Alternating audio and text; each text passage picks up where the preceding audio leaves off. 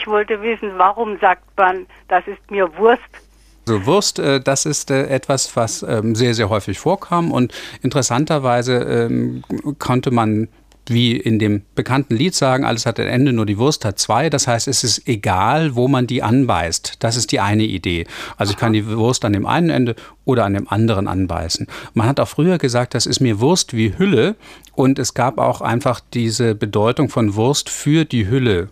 Und insofern war das dann auch egal, ob man jetzt Wurst oder Hülle nennt. Was nicht stimmt, dass es darum geht, dass man nicht weiß, was da drin ist und dass egal was ja. hineinkommt. Ne? Also so äh, der Magen einer Sau, äh, die Gedanken einer Frau, der Inhalt einer Wurst bleibt ewig unerforscht. Das ist nur böswilliges Gerede. okay, gut.